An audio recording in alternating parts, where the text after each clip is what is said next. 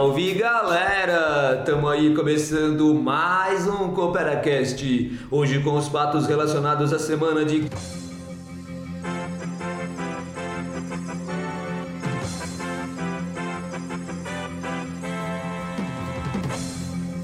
E aí galera, aqui é o Chico. Vamos continuar com o nosso CooperaCast especial sobre a nossa aula magna, que nós gravamos no dia 1 de junho de 2019 lá na Unicamp, com o tema O Tempo. Nessa última parte você vai ouvir as aulas de biologia, minhas, as aulas de geografia da Betânia, as aulas de história do Rafa e as aulas de português do Vini, com um encerramento especial que aconteceu nessa nossa aula magna. Vamos lá? Vamos então continuar um pouquinho porque no final a gente terminou entendendo um pouco dessa, né, dessa percepção que a gente tem do tempo, ou da percepção que a gente tem de dia e de noite. E a gente foi notando exatamente aí essa relação que existe com a glândula pineal. Percebemos que a glândula pineal é uma estrutura muito importante para a gente nessa percepção. Só que aí quando a gente começa a olhar para essa glândula pineal com um pouco mais de detalhe, quando a gente começa a olhar para ela de um jeito um pouco mais aprofundado, a gente vai conseguir inclusive relacionar essa glândula pineal com muitas outras estruturas. Ou a gente vai começar a perceber que se ela é uma glândula, ela participa então do sistema endócrino, ela vai liberar uma substância, que a gente vai chamar de hormônio, que vai ser lançada diretamente na corrente sanguínea. E essa substância vai estimular outras células do organismo, estimular exatamente algumas respostas celulares ao longo do corpo inteiro. E quando a gente fala sobre, sobre a glândula pineal, tem exatamente aqui um hormônio muito interessante para a gente, que é chamado de melatonina. E essa melatonina, ela acaba sendo precursor, é um hormônio precursor de um neurotransmissor que a gente vai detalhar bastante no segundo semestre, quando estiver falando de fisiologia animal, que é a serotonina. A serotonina é aquele neurotransmissor que muitas vezes a gente ouve falar que é o hormônio do prazer. Então, nessa situação, a gente vai notar que a produção de melatonina que existe no nosso organismo é influenciada pela luminosidade. E essa glândula pineal produzindo melatonina é que vai gerar para a gente exatamente essa ideia de dia e noite, essa percepção de dia e noite, que é o que a gente está chamando de ritmo circadiano. E é isso que a gente então vai perceber que acaba induzindo o sonho quando a gente dorme. Então, muitos dos sonhos que a gente tem, tem também aí uma relação neuronal, uma relação ativação neurológica gigantesca, e entre esses neurônios a gente vai trabalhar com muitas vias que a gente chama de vias serotonérgicas, porque a gente vai trabalhar com a liberação da serotonina.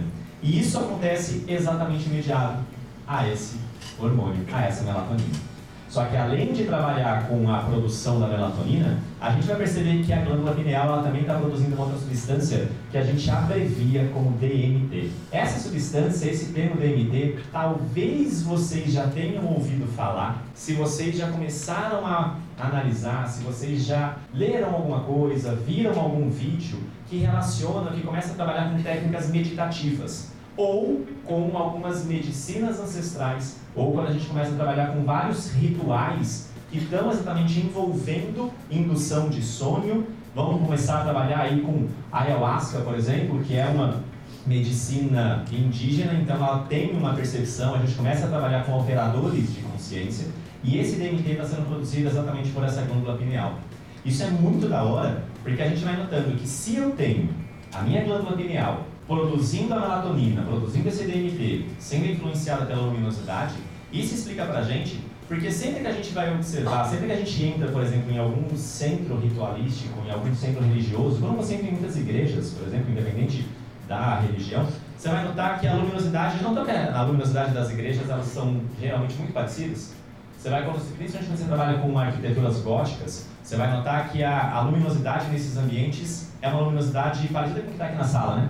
Uma luminosidade um pouquinho mais baixa. Isso acaba acontecendo também quando você vai trabalhando com outros centros meditativos. Isso está relacionado, por exemplo, com a ideia que a gente tem dos chakras. Então, quando você vai trabalhar com medicina oriental, quando você começa a trabalhar com a luminosidade, quando você começa a trabalhar com a fototerapia também, o que acaba acontecendo para a gente é que no chakra coronário, que está aqui localizado no meio, né, no, na ponta da cabeça, aqui dentro da cabeça, esse chakra coronário está relacionado, ele aponta exatamente para a glândula pineal. Então, quando a gente olha para essas situações que nesses ambientes a gente vai ter uma luminosidade mais baixa, é porque a gente está estimulando a glândula pineal a produzir melatonina, a produzir DMT. Isso vai ser convertido depois em serotonina que vai fazer com que a gente fique num estado de consciência alterado, que é o que acaba acontecendo quando a gente está dormindo quando a gente está sonhando.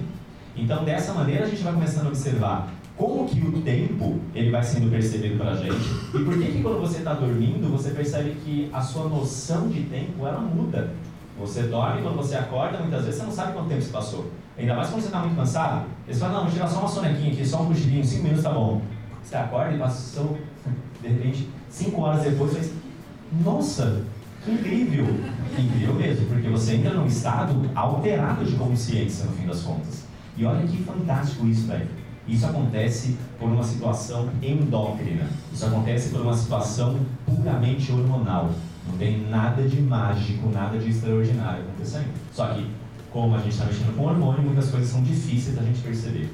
Por isso que é fácil da gente começar a construir uma série de mitos em cima disso. Só que se eu estou trabalhando com uma situação hormonal, se eu consigo trabalhar com hormônios nesse caso, eu consigo então medir, eu consigo mensurar.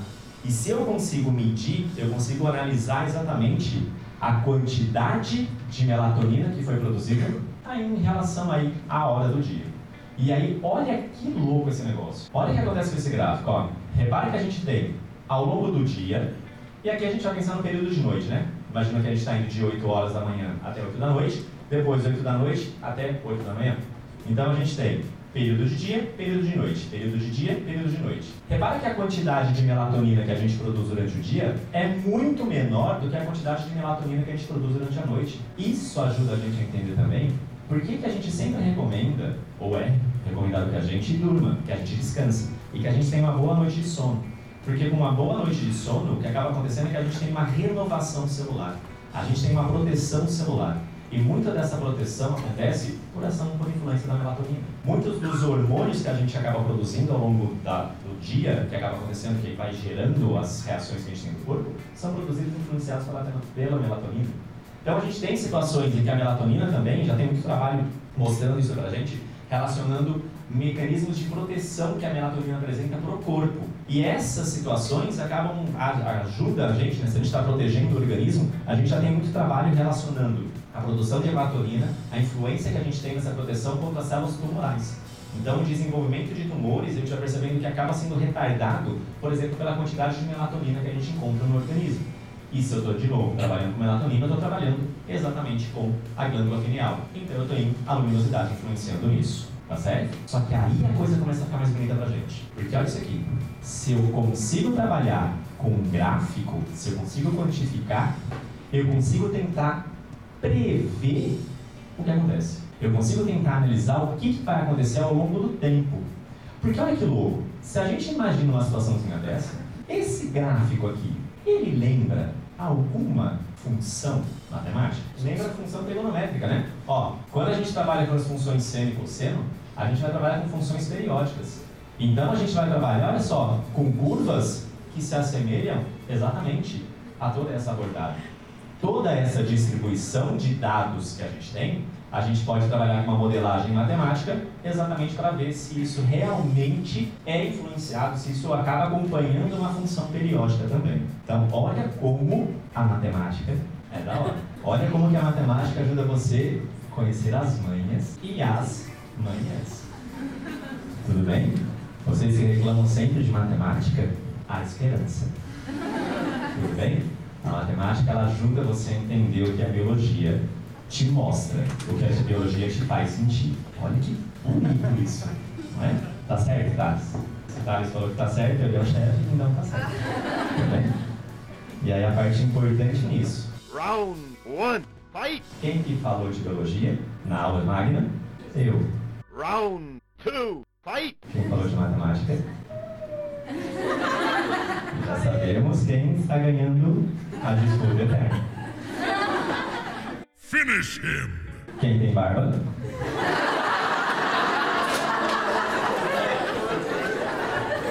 Fatality. Juro que esse ponto não fui eu. O culpado não fui eu. Aproveitando então todo esse constrangimento né, que a gente está trabalhando agora, tem uma situação agora interessante também da gente tentar entender toda essa relação de que, beleza, isso funciona, mas e se não tivesse glândula pineal? Se não houvesse glândula pineal, a gente conseguiria perceber o tempo? E aí, olha que louco que acontece. Tem uma animaçãozinha aqui que mostra um pouco pra gente como que a gente teria essa percepção de tempo com glândula pineal e sem glândula pineal. Vocês perceberam que da hora que é como a gente conseguiria talvez perceber o mundo sem glândula pineal? Porque os bonequinhos de rocha não têm glândula pineal. Só que eles também têm uma percepção do mundo. Só que no fim das contas acaba sendo uma percepção muito diferente da nossa. Viram que tem um ponto aí bem interessante no começo do vídeo, que é a hora que o bonequinho menor pega uma pinha e ele joga, assim que a pinha cai no chão, vira um pinheiro, instantaneamente. Porque a escala de tempo a gente está analisando de um jeito diferente. Para a rocha, o tempo também passou, só que o tempo passou de um jeito diferente do que para os humanos. A gente ficou percebendo tudo, as rochas também perceberam. Então é interessante a gente tentar entender, a gente notar como que, por incrível que pareça, as rochas conversam com a gente. Porque pode parecer estranho, mas as rochas são capazes de contar muita coisa pra gente. Mas aí a B fala pra vocês. Que é ela que manja dessas, das, desses tijolos. Achou que eu ia falar de rocha? Achou errado, otário. Gente, então, pensando nessas diferentes percepções do tempo, certo? A gente tem, né, essas rochas, as paisagens naturais, elas trabalham numa outra escala de tempo, né? A gente percebe elas num tempo geológico, né? Um tempo que vai muito além do nosso tempo histórico, que ele começa a ser pensado a partir da, do surgimento da escrita há cerca de 6 mil é, anos antes de Cristo, certo?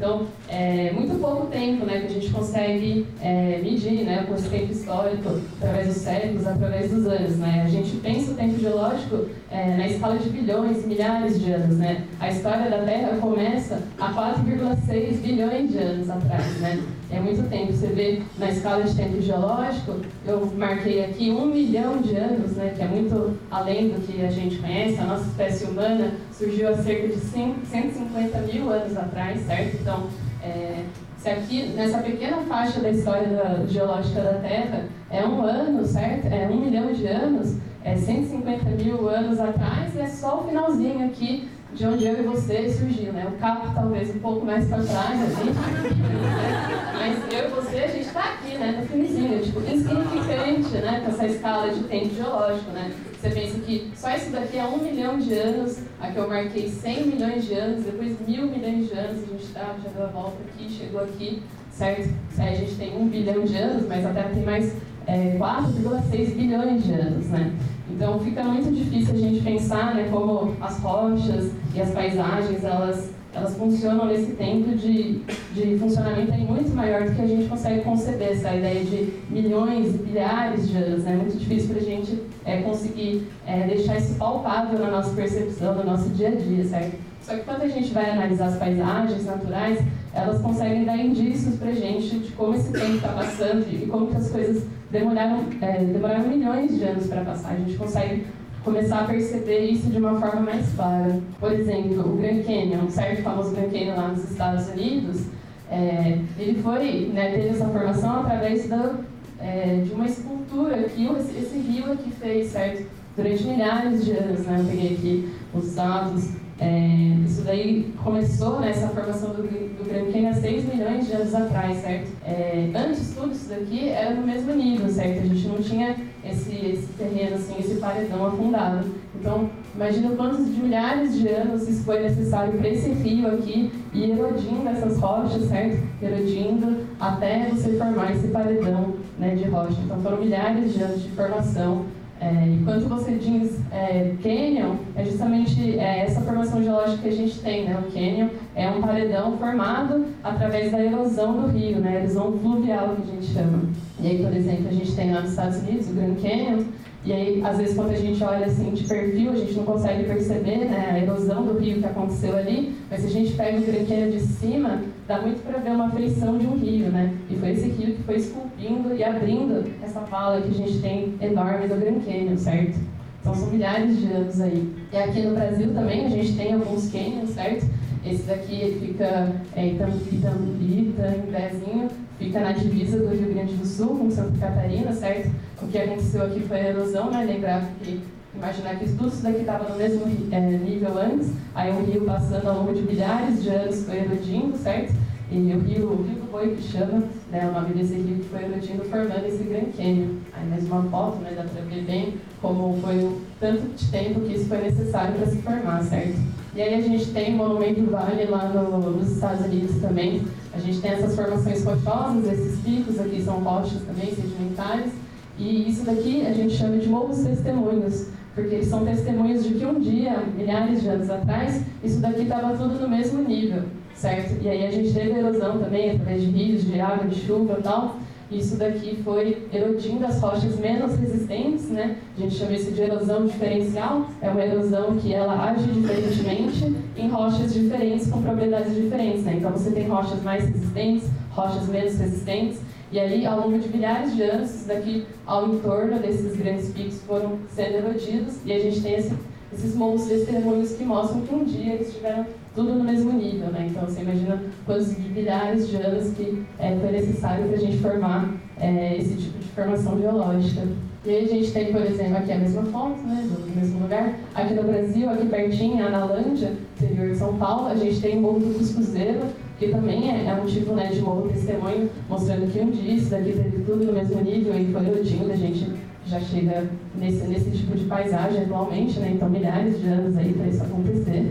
E eu não sei se vocês já conhecem o Parque Geológico do Barbie, também famoso, às vezes a, a gente leva no ensino médio, assim, para ir visitar, que isso daqui são evidências de que um dia, né, numa era de glaciação, é, isso daqui era um lago, né, um lago congelado, que descongelado no verão, congelado no inverno, né, há cerca de, vamos ver aqui, ó, 30 de milhões de anos atrás, né, a formação do, do Parque Ecológico, Parque Geológico do Barbito, e aí que a gente tem... É, essas rochas sedimentares que foram se formando é, através dessa, dessa, nessa época de glaciação que a gente teve na era paleozoica, cerca de 300 milhões de anos atrás, certo? E daí toda essa área aqui era um lago, certo? De água que ele congelava no inverno e é, descongelava no verão, né? Tinha essa alternância dessa água que corria, em estado líquido mesmo, e depois ela congelava.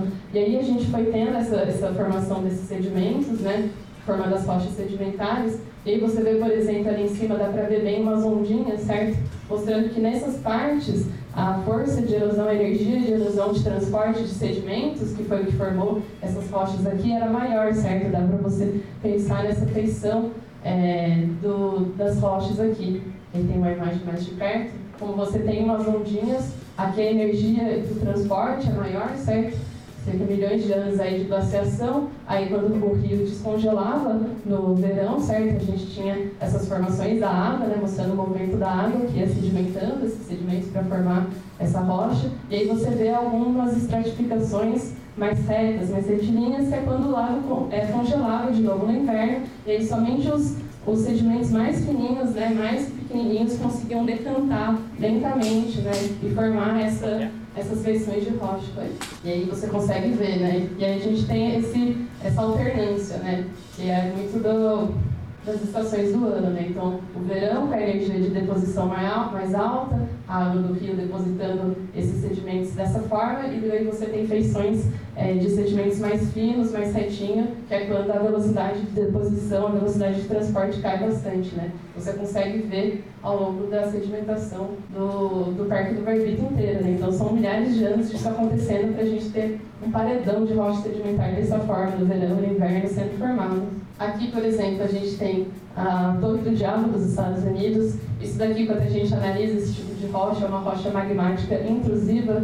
São rochas que vêm do resfriamento do magma, certo? Intrusivas é porque elas resfriaram é, dentro da crosta terrestre. Então, você imagina que essa parte toda aqui, um dia, estava dentro da crosta terrestre, né? E aí você analisa é, o entorno dessa área, todo o entorno dessa área, pelos turistas, o entorno dessa área aqui são rochas areníticas, que são é, umas rochas sedimentares muito menos resistentes do que uma rocha magmática, rocha sedimentar. Ela foi erodindo ao longo do tempo, certo? E aí sobrou também um novo testemunho, que é esse, é uma rocha magmática, certo? E aí você consegue ver os veios, como se fosse o magma subindo, né, através de um canal, como se a gente tivesse é, no início de uma formação de um vulcão ali, certo? Então saiu esse magma através desse canal, a gente chama de dique, E aí depois resfriou, formou essa rocha e no entorno do arenito foi erodido, né? O arenito é uma rocha bem menos resistente. Então, milhares de anos para isso acontecer também, é uma foto assim, como ele é um bom testemunho, né? Que ele ficou sobrando ali por ser uma rocha mais resistente.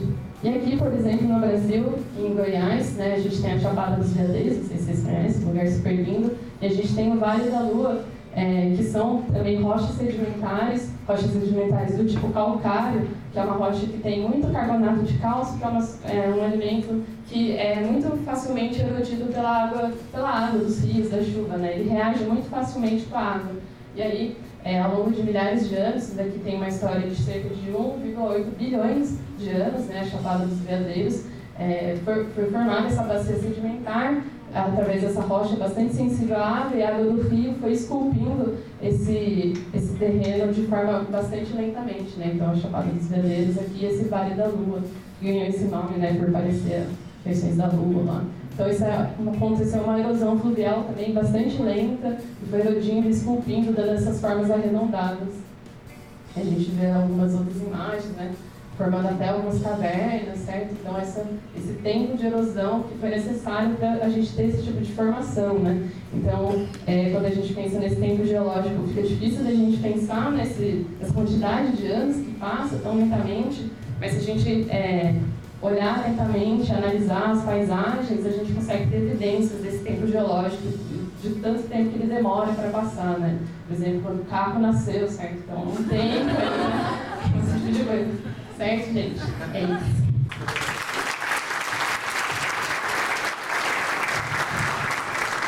É o poder do tempo.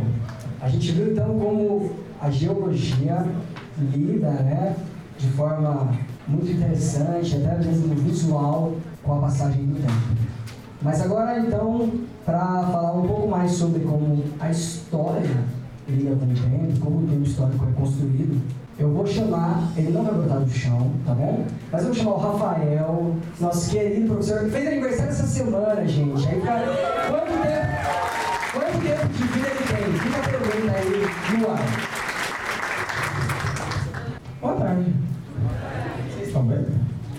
Tá legal, né?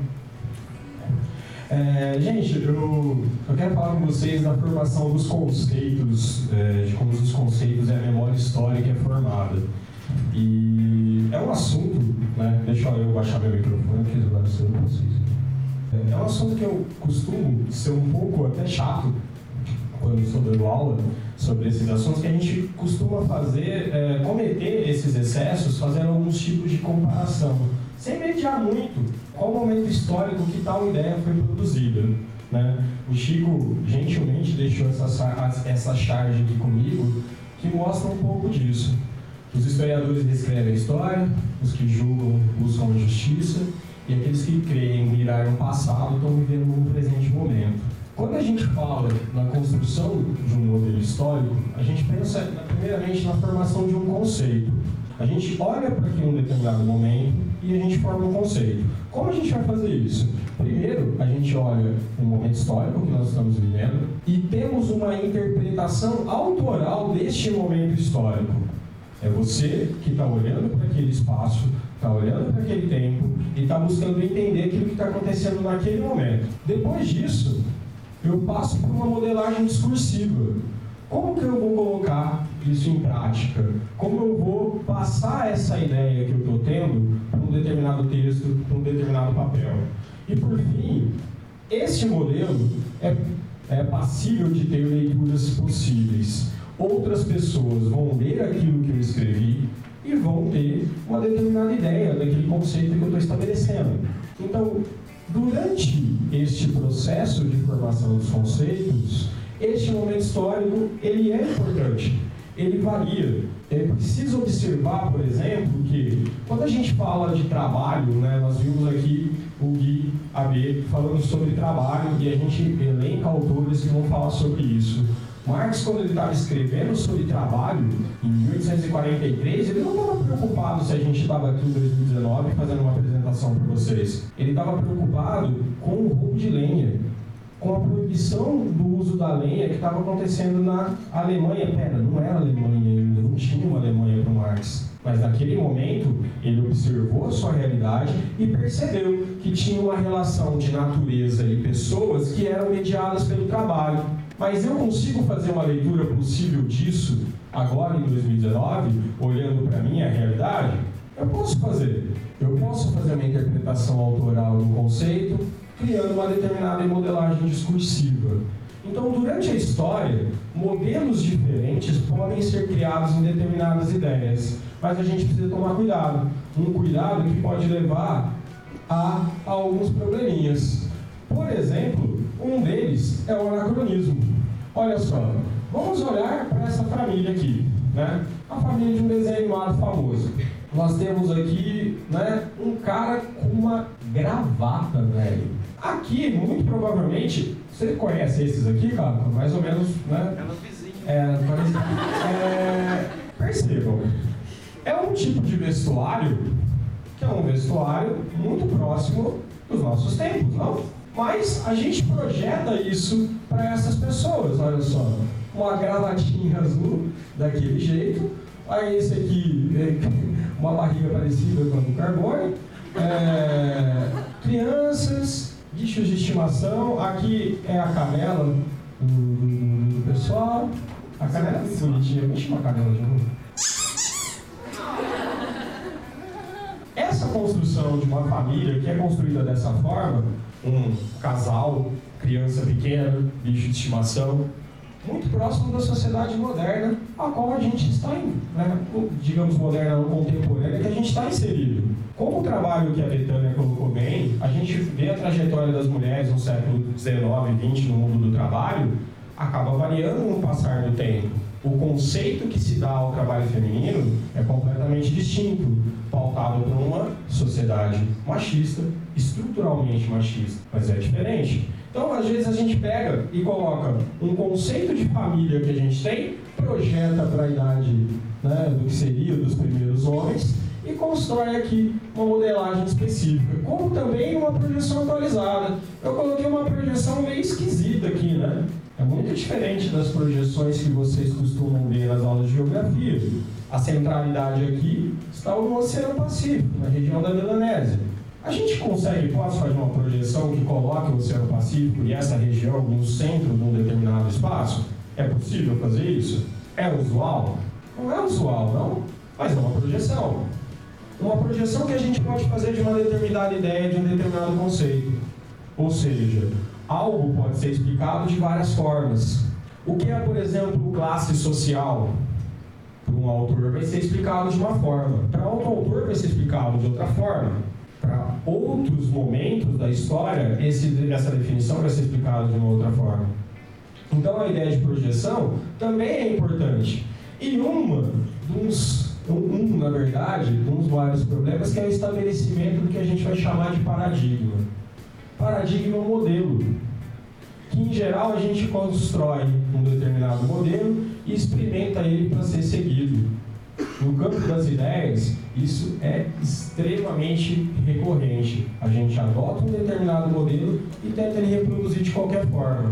E até na nossa vida pessoal, se a gente tirar desse campo, que é um pouco mais subjetivo, e trazer para dentro da pessoalidade, a gente fica construindo como que eu vou estudar de alguma forma. Ah, fulano estudou de uma determinada forma e conseguiu um resultado que ele esperava. Como que eu vou fazer? Vou seguir o plano que ele está construindo, igualzinho? É um modelo? Então, são coisas que a gente acaba tendo que tomar cuidado quando é a gente fala sobre as ideias através da história. E alguns desses conceitos vão ser muito legais quando a gente analisar, principalmente, como que eles vão ser uma construção de um paradigma e a construção de uma questão dogmática. O conceito que eu trouxe para vocês é o conceito de liberdade. O que é ser livre? O que é a liberdade? Qual a liberdade? Quando a gente fala em liberdade para vocês, e a gente começa a colocar ela no tempo e espaço, o conceito de liberdade que a gente tem vem do século 17 a 19, dentro do movimento que a gente vai chamar de iluminismo. Né? Os postulado, o postulado da ideia, das ideias da razão, do individualismo. É lá que vai se fabricar um conceito de liberdade. E é um conceito de liberdade que, a primeiro momento, se torna um conceito, o um conceito do liberalismo, daquele liberalismo clássico, né? E entendam, até a atribuição da palavra clássica é alguma coisa que também pode ser um pouco perigosa. Mas ele vai se formar como conceito, vai sofrer uma transformação dogmática e vai estabelecer como paradigma. Quando eu estou falando de dogma, quando eu falo de dogma, é um tipo de doutrina que não pode ser questionada. Então ela virar uma doutrina inquestionável se eu olhar para trás. Se olhar para a antiguidade, aquilo que essas pessoas definiram como liberdade vai se tornar algo que vai ser completamente inquestionável. O que seria? Quando eu olho para organismos políticos, uma república livre só podia ser livre se ela permitisse que seus cidadãos tivessem segurança, privacidade e prosperidade a liberdade de ação que vocês tinham um determinado espaço da vida pública, a liberdade de ação política, a capacidade de gerir a própria vida, ela é retransformada. Até o século XVII, ser livre é poder agir por si só. O ser livre a posteriori da definição que o iluminismo e o liberalismo vai trazer é o que? É a liberdade como uma sensação reservada na esfera da vida privada. Quando Locke falava para a galera que a pessoa só pode ser livre no momento que ele tem a propriedade e a propriedade de si e a propriedade de bens, aquela ideia que você só é livre no seu determinado espaço, ele constrói uma figura de, de não uma figura de linguagem em si, mas uma representação do que, você, do que é ser livre e te coloca naquele meio. E, pasmem, joga para o passado esse tipo de concepção que ele cria e cria um dogma. Olha, sempre foi assim. Sempre foi assim. A liberdade é na esfera da vida privada. É lá que você é livre.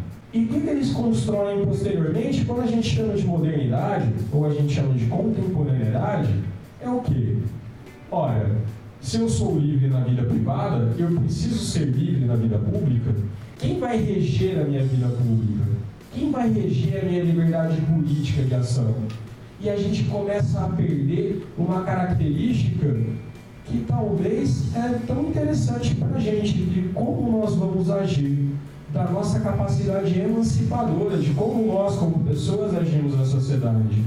Que aqui no nosso paradigma a gente cria com isso o que a gente chama de democracia representativa. A democracia representativa é aquela festa da democracia de, de quatro, quatro anos, depende para qual cargo eletivo vocês vão lá escolher os seus governantes você está participando da vida política no momento que você coloca os seus dedos nos botões de um aparelho eletrônico. Aquela é a liberdade que construíram para vocês. Ou vocês escolherem uma célula, enfim, depende daquilo que vocês estão, qual momento histórico, mas é um tipo de construção de liberdade que fizeram para vocês aqui. E se você faz um questionamento dela, poxa, mas eu não quero, eu, eu não quero participar da minha vida pública, eu quero tomar as minhas decisões. Você não pode. Você não pode, porque se você questionar esse tipo de construção política histórica que vão fazer, o que bem colocou, tem um aparato de violência gigante por trás que vão colocar vocês de volta aos seus lugares. O aparato de violência. E esse tipo de liberdade construída e parece muito bonito quando a gente fala dela, quando a gente está dando aula de iluminismo. Nossa, parece que ela é realmente emancipadora, né? Durante os seus 200 anos quase de conceito, os seus mais de dois séculos de conceito, ela teve uma convivência muito tranquila com o autoritarismo. Em nome de uma determinada liberdade, foram construídas teorias políticas que colocaram as pessoas nos tipos de julgo a qual o diferente é entendido como ruim. Criam-se casinhas onde padrões vão ser criados e todo mundo que não está encaixado naquele padrão, ele pode ser eliminado. Nos nossos tempos de agora, né, quando a gente fala agora, agora, no Brasil contemporâneo, pertencer a determinadas chamadas minorias pode ser um problema para as pessoas, porque elas não estão se encaixando num determinado padrão e elas não podem estar representadas em si, porque alguém criou um conceito de liberdade, olha, séculos atrás. um conceito que vira dogma, ou seja, não posso de maneira nenhuma questioná-los, e vira um modelo. E vira um modelo que, se você também vai contra ele, você pode sofrer algumas consequências bem trágicas. Então, a história traz, através do tempo, que as ideias também são construídas através do tempo. Elas são produto de um determinado momento histórico. E elas, além de produto, elas são uma representação desse determinado momento. Agora, fica com vocês qual tipo de ideia que vocês vão construir na vida de vocês, na ação política da vida de vocês. Beleza? Passo agora nosso. Agora falando em passagem de tempo, para o meu pequeno filho, meu pequeno Rebento.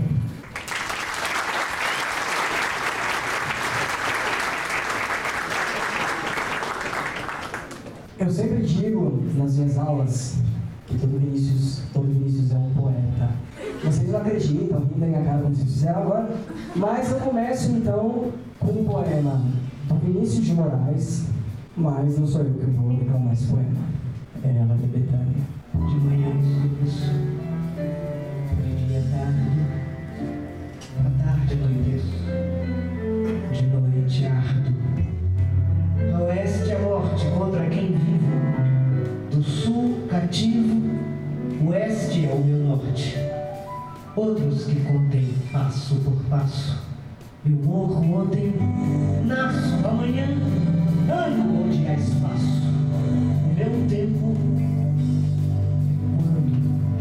Que mulher.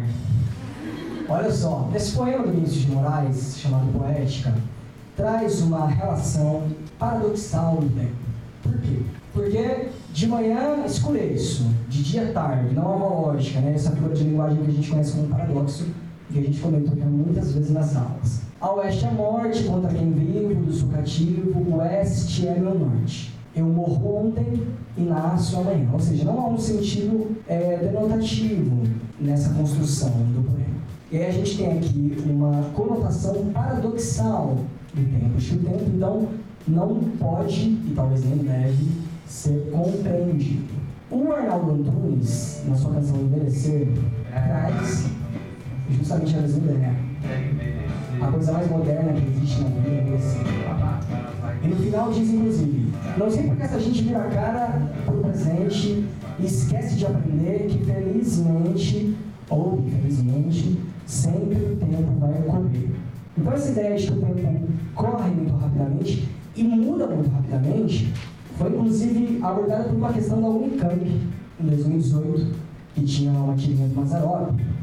E eu vou ler aqui com vocês. Vocês estão enxergando essa tirinha? Pro fundo, principalmente, não? Vamos apagar a luz, peraí.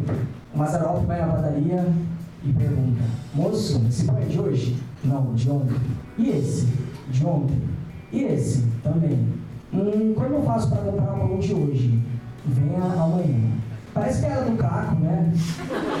Aliás, o Caco foi muito alugado nessa aula de. O Caco você é um sujeito maravilhoso, a gente te adora. A gente adora tanto que justamente por isso a gente te atormenta tempo inteiro. Haja tempo, né? Uma salva de palmas pro Caco.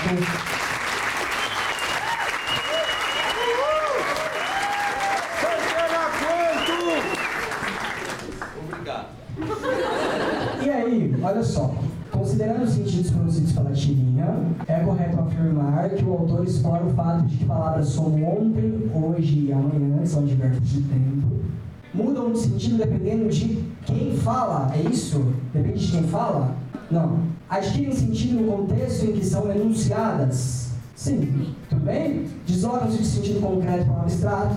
Nada a ver. E evidenciam um sentido fixo dos advérbios de tempo. Muito pelo contrário mostra na realidade que os advérbios de tempo mudam dependendo do contexto. Então o tempo ele é formulado e formado inclusive pelo contexto que. Paulinho Mosca, na música Somente Ela, fala que também traz essa ideia de paradoxalidade do tempo. Que ó, se perto desse alguém a eternidade é pouco, então o eterno é pouco. Cada instante é um tempo enorme. Então, de novo, esse paradoxo temporal aparece. Então a gente começa a concluir, com base nas observações dessa música, que o tempo é uma coisa que não deve e nem pode ser entendida. A FUVEST 2019 trouxe uma questão de língua inglesa, que caiu no simulado ontem, inclusive, que fala justamente sobre o tempo ser paradoxal, contraditório, por, devido ao seu poder de cura e destruição. Ou seja, essa questão também mostra que o tempo pode ser positivo, pode, por exemplo, trazer maturidade, que é uma coisa boa e que às vezes não, né? Mas que vem com o tempo, a maturidade. E agora o tempo também pode, inclusive, é, destruir o ser humano. Mas falando sobre melhorar, né, sobre maturidade, o Matuto tem uma canção chamada Sobre o Tempo, que fala: Tempo, tempo, mano velho. Falta um tanto ainda, eu sei, para você correr macio. Numa ideia de que o tempo, então, ele possibilita que a pessoa lide com situações da vida de forma muito mais positiva, macia, que é o que diz a canção.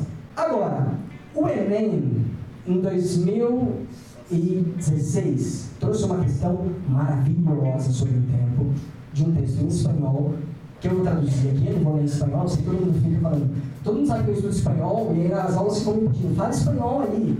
Mas não é assim, né? Então, o contexto, o contexto é importante. Agora, eu vou ler o texto para vocês, ó. Vou traduzir, na verdade. Pense nisso. Quando te apresentei um relógio, te apresentei um pequeno inferno florido. Uma cadeia de rosas, um calabouço de ar. Não te dão somente um relógio, que te fará muito feliz e eles esperam que dure porque é de boa marca, suíço, com âncora, de rubis. Não te apresentei somente esse menu, esse pequeno pedreiro que, te, que você prenderá na munheca, no pulso e passeará com você. Te apresentei um não sabem, o terrível é que não sabem. Te apresentei um novo pedaço frágil e precário de ti mesmo. Algo que é seu, mas não é seu corpo.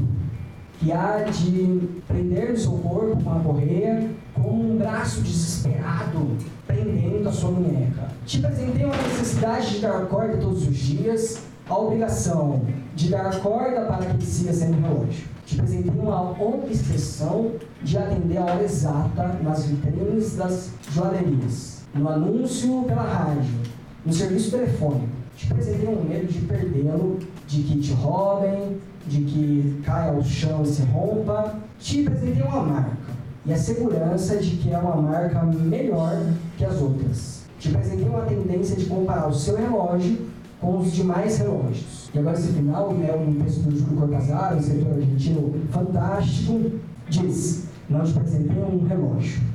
Você é o presente. A ti te oferecem para o aniversário do relógio. Então, esse texto do Cortázar diz que somos escravos do tempo, basicamente. Que quando dão um relógio, na verdade, nós somos os presenteados. Nós somos os serventes do relógio. E aí a questão versava, inclusive, sobre o leitor, é, sobre a questão que tematiza, né? Essa coisa justamente de o tempo coisificar o ser humano. Então a gente já entendeu o tempo como paradoxal, e já que ele não pode ser entendido, ele faz o que quiser com o ser humano. E o ser humano é tão insignificante para o tempo que é o próprio tempo que traz a morte. Há uma música do Titãs, que inclusive a cooperativa já promoveu um show do Titãs. Vocês sabiam disso? A cooperativa já fez um show do Titãs, olha só, muito mais que cima.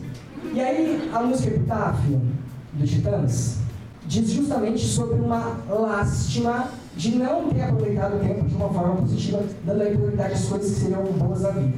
Fala, por exemplo, que devia ter amado mais, chorado mais, visto o sol nascer. E por tempo ser tão grandioso e maior do que o homem, o homem explicitamente e assumidamente se rende ao tempo. O Projota, por exemplo, diz na canção: Eu fiz essa canção por tempo para ver se o tempo me dá um pouco mais de tempo. Então você pede tempo por tempo. É uma redenção, é um reconhecimento da nossa submissão ao tempo. O Gil, inclusive, chamou o tempo de rei. Ó tempo rei, transformar as velhas formas no viver reconhecendo também que o tempo é capaz de mudar e aí a gente repete. Como quiser, porque ele é paradoxal, a vida do ser humano. Então Gil suplica ao tempo. Mas mais longe do que isso, foi o Gaetano Veloso, que orou por tempo. Na canção Oração ao Tempo, Caetano, ele, por orar ao tempo, de fato reconhece o tempo como um ser divino, como um Deus. O tempo, então, na canção popular, tem essa retratação de paradoxalidade e de um ser divino. E é muito legal porque como ele está orando, né, tá conversando com o tempo, faz uso do vocativo, né, ó, tempo, tempo, tempo, tempo. E é muito interessante que essa música, ela é construída na forma de tratamento tu, não é você, é tu, né, ó, és um Senhor tão bonito. Por seres inventivo, está na forma tu que, para os padrões que a gente tem hoje, né, no século 21, essa forma é uma forma de reverência, uma forma de respeito, é uma forma então de reverenciar o tempo, já que ele é um Deus, que ele seja reverenciado. E aí, é, o Caetano disse que o tempo compõe os destinos, parece, ele é inventivo, né, justamente por compor os destinos, mas que ele parece contínuo. Ou seja, ele não é contínuo, por mais que a gente tenha essa concepção cronológica do tempo. Por fim, é, ele está pedindo né, para que o tempo dê a ele para ser legítimo, para que o espírito ganhe um bem definido. E tem um eufemismo aqui, ó. E quando eu tiver saído para fora do teu círculo, é um eufemismo para a morte. Né? O eufemismo é uma tranquilização de uma expressão de impacto. Então ele vai falar aqui, quando eu morrer. Ele fala, quando eu sair para fora do seu círculo, eu não serei nem terei sido. Mas ainda assim, é possível reunirmos. Ou seja, quando ele estiver morto, ele vai encontrar com o tempo. Por que vai encontrar com o tempo? Porque o tempo é um Deus e está em outra dimensão. É, e aí ele elogia o tempo, né? De modo que o tempo se sinta agradado e atenda aí, é, ao pedido dele. Por isso a gente conclui que na canção popular brasileira, o tempo é retratado paradoxalmente como um Deus. Os, cantores, os grandes cantores da música, inclusive, o reverenciam. Tá joia? E agora então, para acabar essa magna, a gente vai fazer uma coisa aqui histórica nas aulas magnas e vamos dar certo isso aí. Bom, a gente vai terminar então é, orando o tempo e não somos profissionais nada disso, mas na realidade a gente vai tocar para convidar vocês para o próximo grande evento da cooperativa, que é o Sarau, que vai acontecer no dia 6 do 7. Olha só, não tem nem como esquecer essa data. É um número atrás do outro, né? 6, 7. 6 e o 7. E que vocês participem então desse próximo grande evento, que é da cooperativa. Quer dizer alguma coisa, Chico? Vai dar certo. É... Bater palma.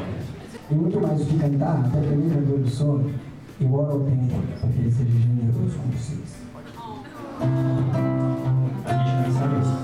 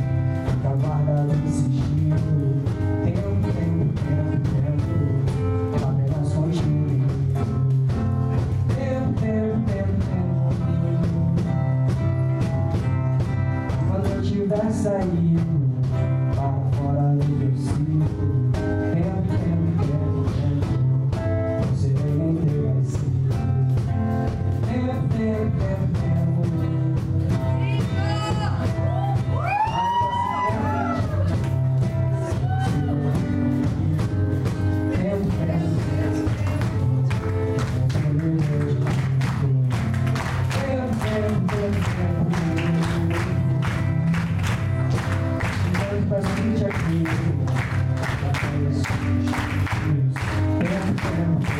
you.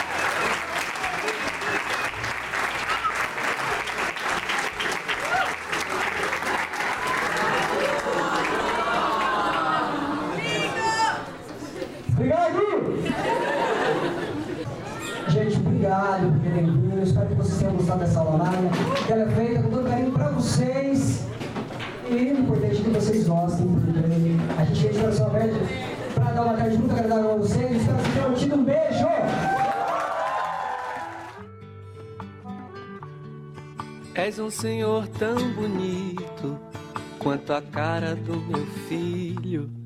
Tempo, tempo, tempo, tempo, vou te fazer um pedido. Tempo, tempo, tempo, tempo. Compositor de destinos, tambor de todos os ritmos, Tempo, tempo, tempo, tempo, entro num acordo contigo. Tempo, tempo, tempo, tempo.